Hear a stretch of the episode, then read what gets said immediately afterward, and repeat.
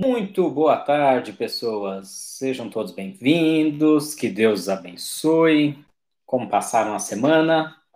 Espero que muito bem. Boa tarde, paz. Boa tarde, André.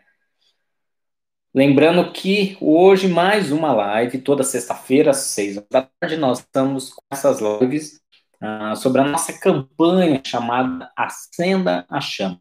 Essa campanha é uma campanha baseada em sete semanas. Uh, cada uma das semanas nós trazemos mensagens voltadas sobre o mover do Espírito Santo, o agir do Espírito Santo.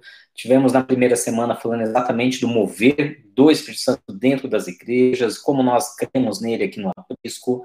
Falamos depois no batismo do Espírito Santo. Na terceira semana nós falamos do fruto do Espírito, que está lá em Gálatas 5, 22, uh, 20, 22. Ah, falando principalmente do fruto sobre a questão do caráter, como é importante a gente ter também uma vida transformada pelo Espírito Santo, e não apenas dons, não apenas poder. E aí, semana retrasada, semana passada, na verdade, nós começamos a falar de dons do Espírito Santo, falamos da parte 1 dos dons do Espírito Santo. Então, nós pegamos aquele texto de 1 Coríntios capítulo 12, texto clássico, né, 1 Coríntios capítulo 12, que vai falando dos dons a partir do versículo 1, quando Paulo fala, olha, irmãos, eu não quero que sejam ignorantes acerca